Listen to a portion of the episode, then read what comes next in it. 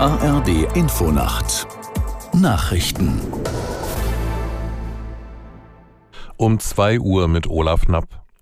Israel weitet den Einsatz von Bodentruppen auf den ganzen Gazastreifen aus. Das kündigte ein Sprecher der Armee am Abend an. Die Lage für die Menschen in dem Palästinensergebiet wird dadurch immer schwieriger. Auch die Aussichten auf eine neue Waffenruhe schwinden. Aus Tel Aviv, Julius Segador. Saleh el-Aruiri aus der Führungsspitze der Hamas forderte in einem Interview aus Beirut mit dem arabischen Sender Al Jazeera, dass Israel alle seine Kampfhandlungen einstellt. Vorher würden keine weiteren Geiseln freigelassen. Israel dagegen fordert als Bedingung für eine weitere Feuerpause, dass zunächst alle verbleibenden Frauen und Kinder in der Hand der Hamas freigelassen werden. Wirtschaftsminister Habeck hat wegen der Haushaltskrise auf Bitten von Kanzler Scholz eine für heute geplante Reise zur Weltklimakonferenz in Dubai abgesagt. Eine Ministeriumssprecherin teilte mit, Habecks Anwesenheit in Berlin sei notwendig, um nach dem Urteil des Bundesverfassungsgerichts die Gespräche über den Haushalt 2024 weiter voranzubringen. Wenn der Etat noch in diesem Jahr ins parlamentarische Verfahren gehen soll, müsse es bis zur Kabinettssitzung am Mittwoch eine Einigung in der Koalition geben. Die 100 größten Rüstungskonzerne der Welt haben im vergangenen Jahr trotz des Ukraine-Kriegs insgesamt weniger Einnahmen verzeichnet. Nach Angaben des Stockholmer Friedensforschungsinstituts SIPRI verkauft sie Waffen im Wert von rund 543 Milliarden Euro und damit dreieinhalb Prozent weniger als im Vorjahr. Gründe sind laut SIPRI unter anderem Probleme mit Lieferketten. Angesichts zahlreicher Bestellungen rechnet das Institut damit, dass die Waffenverkäufe in Zukunft deutlich steigen werden.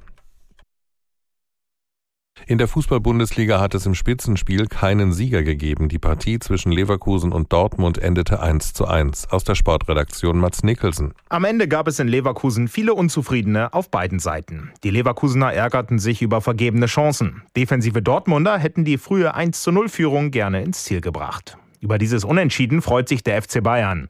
Mit einem Sieg im Nachholspiel gegen Union Berlin können die Münchner an Tabellenführer Leverkusen vorbeiziehen. Freiburg und Augsburg entfernen sich mit wichtigen Siegen von der Abstiegszone. Augsburg schlug Frankfurt 2 zu 1. Freiburg siegte 1 zu 0 in Mainz. Die Mainzer rutschen auf den vorletzten Platz ab. Das waren die Nachrichten. Das Wetter in Deutschland. Nachts von Nordwesten her Schnee oder Schneeregen, im Süden und Südosten trocken, minus 1 Grad in Köln bis minus 11 in München zum Teil bis zu minus 16 Grad. Am Tage länger trocken, gebietsweise Schnee oder Regen, minus 5 bis plus 4 Grad. Dienstag im Westen Regen, im Osten und Norden Schnee, minus 1 bis plus 7 Grad. Es ist 2 Uhr 3.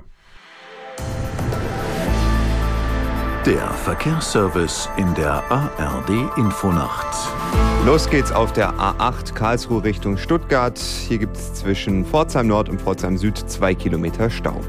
Auf der A12 in Richtung Berlin staut es sich schon in Polen vor der Grenze und weiter bis Frankfurt Mitte. Die A70 Schweinfurt-Bayreuth ist zwischen Eltmann und Vierräd-Trunstadt wegen einer Nachtbaustelle in beiden Richtungen bis 5 Uhr gesperrt. Und die A96 Lindau Richtung München ist zwischen Inning am Ammersee und Wörthsee wegen Bergungsarbeiten bis ca. 5 Uhr gesperrt. Ihnen eine gute und sichere Fahrt. Die ARD Infonacht.